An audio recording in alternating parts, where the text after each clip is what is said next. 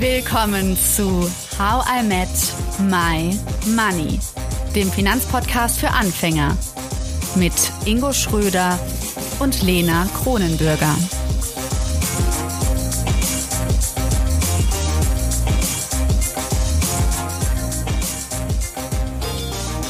Wie wird man jetzt eigentlich Frugalistin oder Frugalist? Das fragen wir Florian. In diesem zweiten Teil bekommen wir ganz konkrete Fragen und Leitgedanken an die Hand. Du gibst ja gerade ziemlich viele Interviews zu dem Thema. Was nervt dich am meisten, wenn Journalistinnen und Journalisten dich fragen? Ähm, mich nervt eigentlich gar nichts. Ähm, für mich ist es immer so ein... So Dafür musstest du aber gerade lachen.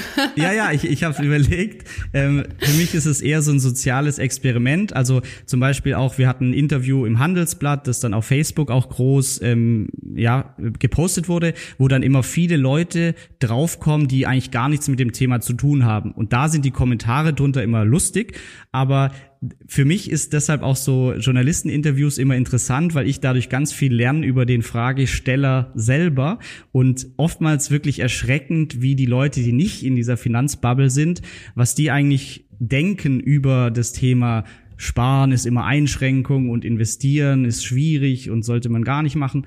Also es verrät eigentlich immer mehr über den Fragenden und deshalb war ich jetzt noch nie genervt, sondern für mich ist es eher so, okay, die Realität stellt mir Fragen und ich versuche daraus zu lernen, was muss ich noch anders erklären. Ja. Also was bedeutet Sparen dann für dich? Spar Ganz konkret? Ja, Sparen bedeutet für mich, also war für mich noch nie negativ, sondern bedeutet, ähm, dass ich mich immer finanziell unabhängiger mache. Sparen heißt, ich kann investieren in meinen großen Spartopf, der für mich arbeitet und dadurch werde ich unabhängiger, also ist was Tolles und ich weiß, wenn ich spare, dann schränke ich mich auf keinen Fall ein. Ich, ich streiche nicht Sachen, die mich eigentlich glücklich machen, sondern ich streiche eher Sachen, die ich sowieso reduzieren wollte. Ich wollte den ersten Marathon rennen, habe aber immer die Tiefkühlpizza oder fertig äh, Döner und so weiter geholt. Naja, einfach Wocheneinkauf, gesund kochen. Das heißt, ich streiche oder reduziere Dinge, die sowieso nicht so gut sind für mich. Und dadurch ist Sparen eigentlich immer, ich werde effizienter und eigentlich nur ein Gewinn für meine Lebensqualität. Gut, aber wenn du eben, also das ist ja eben mehr oder weniger kritisiert, dass, dass viele Sparen als Einschränkungen sehen. Mm, es ist ja de facto für manche so. Also wenn man nicht so viel zur Verfügung hat und man muss etwas zur Seite legen, weil man zum Beispiel ähm, ja, finanziell frei sein möchte oder eine gute Altersvorsorge oder so haben möchte, dann kann es ja schon eine Einschränkung sein. Oder würdest du sagen, es ist einfach, muss man einfach mal im Kopf ein bisschen drehen? Ja, muss man auf jeden Fall im Kopf drehen. Ähm, also meine Meinung, also dieses Sparen, überhaupt was sparen zu können, ist ein Luxus. Also es gibt viele Menschen, die müssen effizient ausgeben, weil es gar nicht anders geht. So, die können keine unnötigen Ausgaben tätigen, weil gar nicht so viel da ist. Also der, der es schafft, bei einem normalen Leben monatlich was übrig zu haben, ist schon eine super Situation. Aber dann, diese Fragestellung ist ja immer so eine Abwägung. Ich entscheide ja für mich selber, möchte ich jetzt irgendwie mich heute belohnen oder möchte ich 100 Euro im Monat in die Zukunft stecken, dass ich dann etwas früher in Teilzeit gehen kann, wenn die Kinder geboren werden, bisschen weniger arbeite oder den Job wechsel. Ähm, das sind ja immer Abwägungen, die jeder für sich selber treffen kann. Also es zwingt einen ja niemand zu sparen oder ähm, was zu machen, sondern das ist ja immer so eine Abwägung zwischen heute und Zukunft. Ähm, aber deshalb würde ich das nie ja, negativ oder als Einschränkung sehen, sondern eher so als, als Ansporn, ähm, hey, kann ich denn noch effizienter werden? Und, und mich noch unabhängiger machen, dann macht das ganze Thema auch einfach Spaß und ich werde automatisch besser, als wenn ich immer denke, oh, ich darf nicht und ich darf wieder nicht und das Leben ist ja so böse, was ich mir selber auferlege. Und so soll es gar nicht sein, sondern eher was Positives. Und wenn wir jetzt davon sprechen, Geld effizient einsetzen oder effizient sparen, könntest du dieses effizient beschreiben, was du damit genau meinst? Ja, dass ich, das ist so das, ähm, Freude-Ding-Verhältnis. Also ich gebe Geld aus und möchte möglichst viel Freude dafür wiederbekommen. Das ist ja so die Währung, warum wir Dinge machen.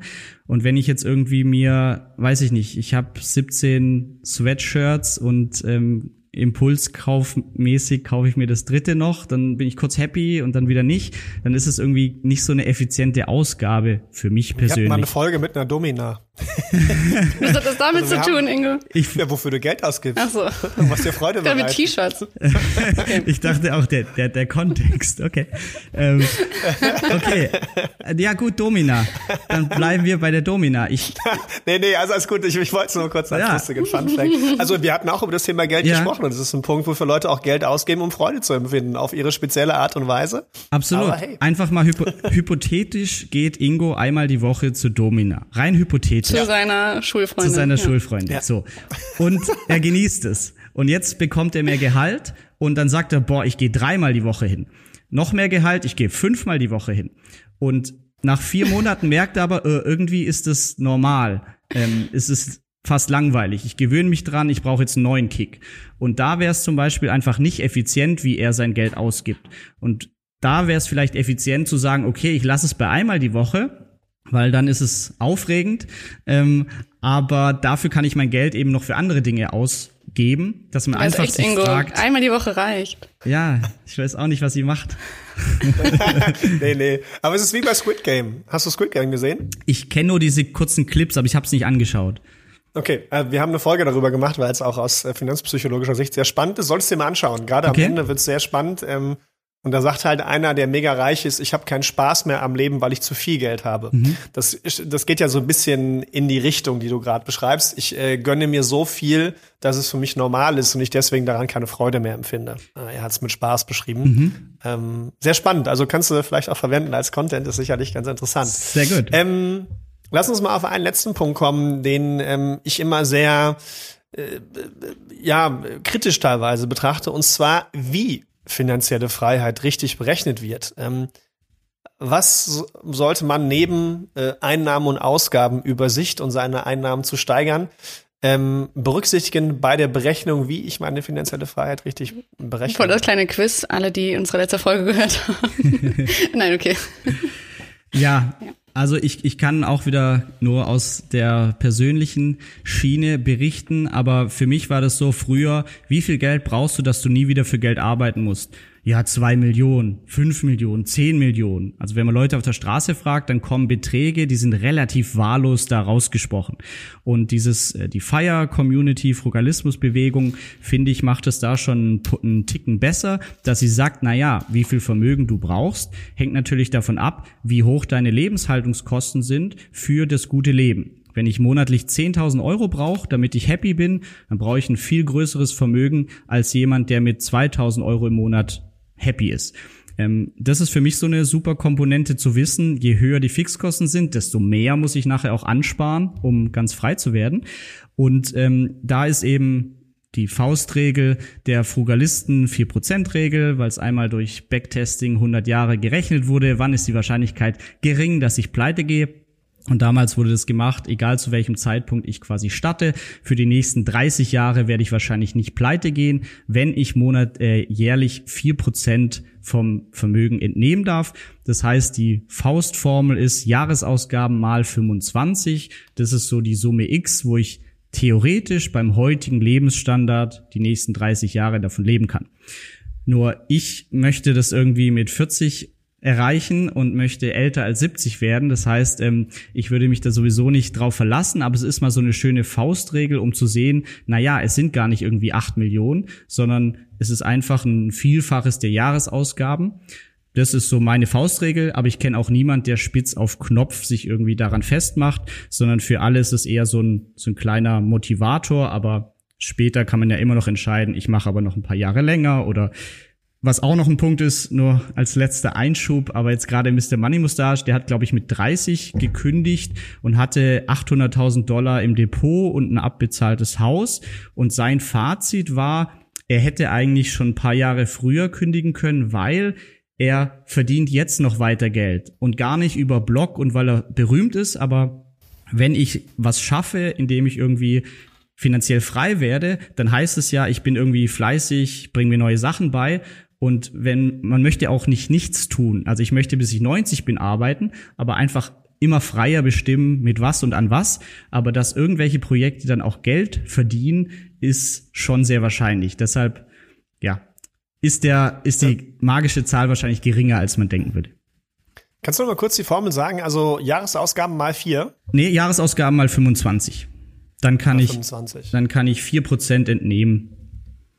Okay. Weil, ähm, also die Formel kann ich jetzt noch nicht, müsste ich mal durchrechnen, aber wenn ich das dann mit 2500 Euro mache und mit 40 in Rente gehe, also wenn ich 2500 Euro netto haben will, gut, dann reicht das für 30 Jahre.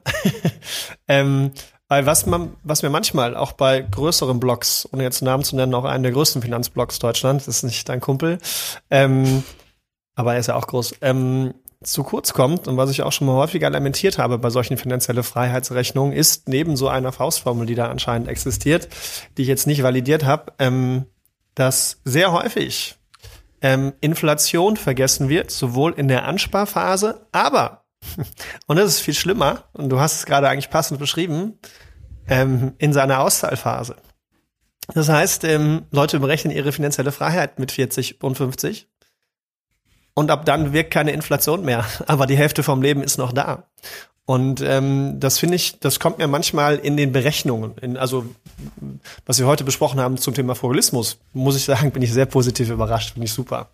Ähm, ich, äh, äh und ich weiß nicht, wie du das wahrnimmst, weil du wahrscheinlich häufiger mit solchen Rechnungen konfrontiert bist, dass äh, dieser Punkt Inflation sowohl in der Ansparphase als auch in der Verrentungsphase zu kurz kommt.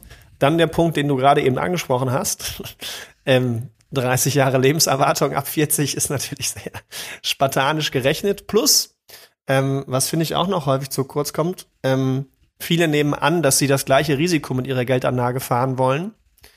Äh, in der Auszahlphase, wie sie es in der Ansparphase gemacht haben. Und ähm, das, was es dann ein bisschen unsexier macht, ist ja, dass die Summe eigentlich höher sein müsste, die man anspart, damit man sich dauerhaft das Gleiche kaufen kann, ich sag mal bis zu einer normalen Lebenserwartung, die ungefähr bei 80 liegt oder 85, damit man sich das Gleiche kaufen kann wie eben auch mit 40. Und ähm, da haben wir so ein bisschen angeregt, da nochmal genauer drüber nachzudenken. Und ähm, ich habe wirklich schon Berechnungen gesehen, wo Kunden auch zu mir gekommen sind, die wären, die wären altersarm geworden, weil sie zehn Jahre zu früh in Rente gegangen sind. Und die hätten ihre komplette Patte vorher aufgebraucht. Ähm, und wie siehst du das da von, an, von den Arten der Berechnung her? Mhm.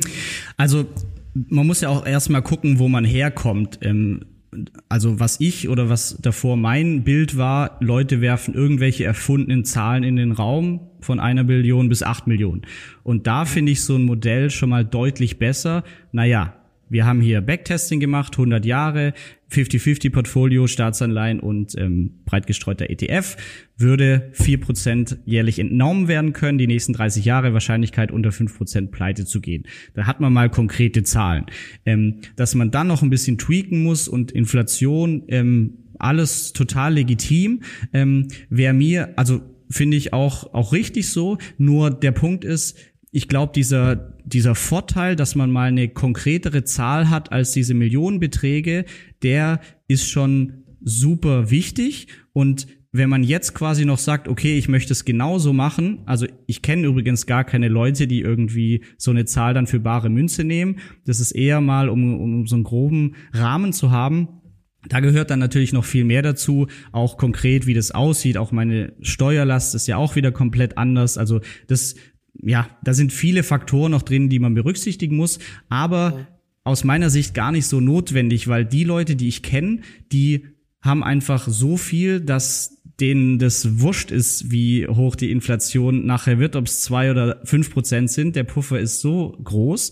Also ich würde auch lieber in die Richtung spielen, dass ich sage, okay, wie effizient kann ich mein Leben machen? Meine Faustregel ist hier, lege ich noch einen schönen Puffer drüber und dann würde ich aber auch aufhören, da rumzurechnen, weil das ja auch wieder Lebenszeit ist. Ähm, genau. Aber also ja. bin ich, also kann ich, kann ich zum gewissen Teil nachvollziehen. Ähm, natürlich sind die Leute, die es dann nach draußen trommeln, die haben das Geld dann nachher, aber ähm, das sind halt schon Unterschiede von 600.000 zu 1,6 Millionen. Ne? Ähm, also das sind jetzt keine Peanuts, wo ich sage, das ist mal kurz ein bisschen rumrechnen an manchen Beispielen, ähm, wo ich mir immer denke, na, da, da, also es ist ja, es wird ja eine Erwartungshaltung geschaffen und ähm, ich finde die, also die Erwartung zu haben, die du gerade beschreibst vom Inhaltlichen her, finde ich total schön. Bewussteres Leben, Freiheit schaffen mit und ohne Geld, ne, seine Ausgaben bewusst äh, im Blick zu haben. Aber ich glaube, Wenn jemand das Ziel halt hat, naja, bei 600.000 Euro habe ich das erreicht und nach 30 Jahren feststellt, shit, eigentlich hätte ich 1,6 Millionen gebraucht, wenn ich es nach Inflation richtig ausgerechnet hätte, sollte man sich final nicht an der Zahl aufhängen. Ich glaube, dass das vorher wichtiger ist, bin ich voll bei dir. Ich glaube nichtsdestotrotz, dass auch die Verantwortung in so einer frugalistischen Bewegung ist, ähm, also das ist jetzt meine persönliche Meinung, ähm, da schon sicherzustellen, dass auch das die Summe, die ich brauche, einen einigermaßen vernünftigen Kompromiss bietet aus Lebenserwartung, Inflation und welche Erwartungshaltung ich auch bei Leuten wecke, die halt das vielleicht eher spitz auf Knopf rechnen und nicht sagen, oh, ich arbeite dann vielleicht noch mal oder ich ähm, ich habe eh genug Geld, ob ob ich jetzt zwei oder drei Prozent Inflation habe, ist mir egal. Ähm, das ist so mein meine, meine, mein, mein, mein innerer Wunsch, wenn ich sowas immer immer lese dass eben, weil halt wirklich konkret Leute zu mir kommen, die sich das dann eben vollkommen falsch berechnen. Ne? Und das ist dann schon ähm, schwierig. Ja, absolut. Ähm, das Ding ist halt, diese 4%-Regel basiert einfach auf der großen Trinity-Studie, wo sie als Beispiel einfach 100 Jahre zurückgerechnet haben. Und da kam raus, die haben die Wahrscheinlichkeiten für die nächsten 30 Jahre pleite zu gehen ausgerechnet. Auch für die nächsten 50 Jahre, glaube ich, aber da weiß ich die Ergebnisse nicht. Das ist einfach ein eine Studie mit den Rahmenbedingungen, ähm, die kann man jetzt als Basis nehmen und sagen, okay, was, was fehlt mir denn? Ah, ich möchte mit 40 schon raus sein, ich möchte mehr als äh, 70 Jahre alt werden, okay, da habe ich noch ein paar extra Jährchen. Wie muss ich meinen mein Puffer dann quasi nochmal noch mal verändern? Aber das ist nachher auch wieder super individuell und ich glaube, die meisten also zumindest, klar, vielleicht habe ich mehr mit, mit jüngeren Menschen zu tun, aber die meisten stehen quasi noch so am Anfang, dass da eher dass da noch überhaupt nicht um Entnahmestrategien geht, sondern eher so die Motivation, ähm, hey, es ist echt realistischer, als man denkt, vor allem wenn man so überdurchschnittlich verdient, wie jetzt bei mir als Ingenieur. Ähm, da ist es viel leichter, als die meisten denken. Und in anderen Jobs ähm, ist vielleicht nicht die Rente mit 40 realistisch, aber einfach andere Ziele, wie ich kann es mir leisten, in Teilzeit zu gehen, eine gewisse Zeit. Also einfach da ja, so ein bisschen das auch zu verknüpfen, meine Ausgaben mit dem Vermögen, dass die sich eben gegenseitig bestimmen. Um nochmal zum Lebensgefühl Frugalismus zurückzukommen. Florian, sagen wir, ich gehe heute Abend schlafen und wenn ich morgen früh aufwache, dann bin ich Frugalistin. Was wären so drei Fragen oder Leitgedanken, die mich so durch den neuen Tag bringen würden?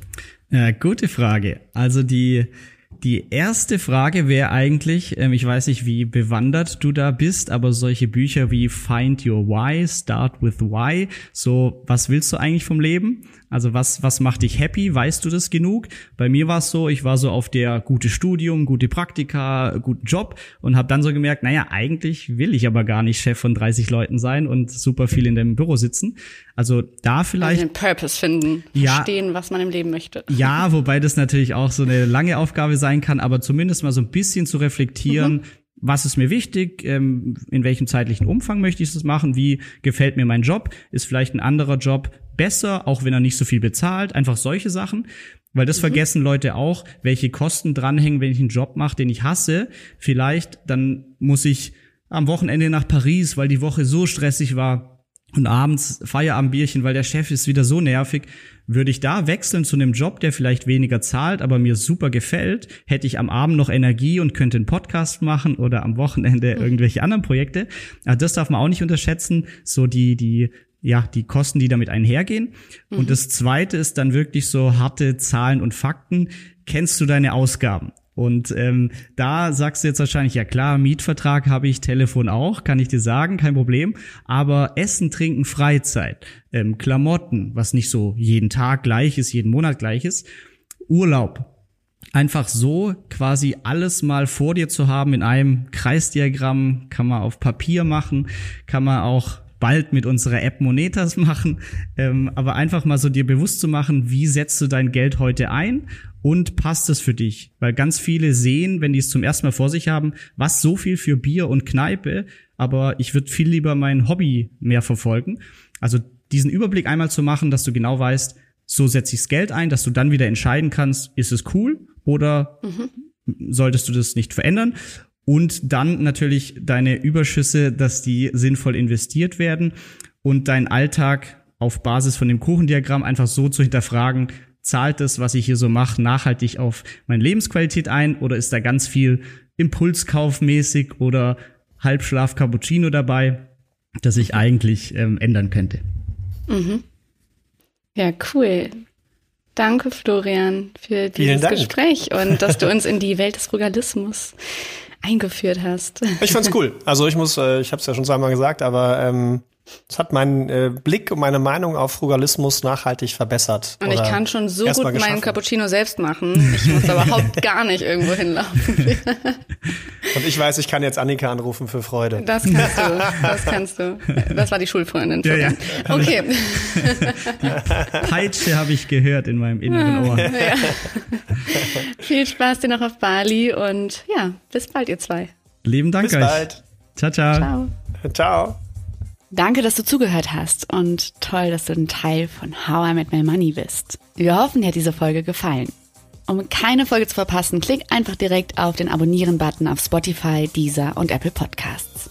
Für weitere Tipps und Tricks und Informationen, damit du dein Geld und dich besser kennenlernst, folge uns auf Instagram, Twitter, Facebook und LinkedIn. Dort kannst du uns auch immer schreiben, falls du Fragen, Feedback oder Themenwünsche hast. How I My Money wird gesponsert von der MyWeg Finanzakademie. Spannende Online-Kurse für deine finanzielle Zukunft zu ETFs, Immobilien und Altersvorsorge. Natürlich gibt's für dich Rabatt. Schau dafür einfach in die Show Notes. Bis zum nächsten Money Monday. Wir freuen uns schon.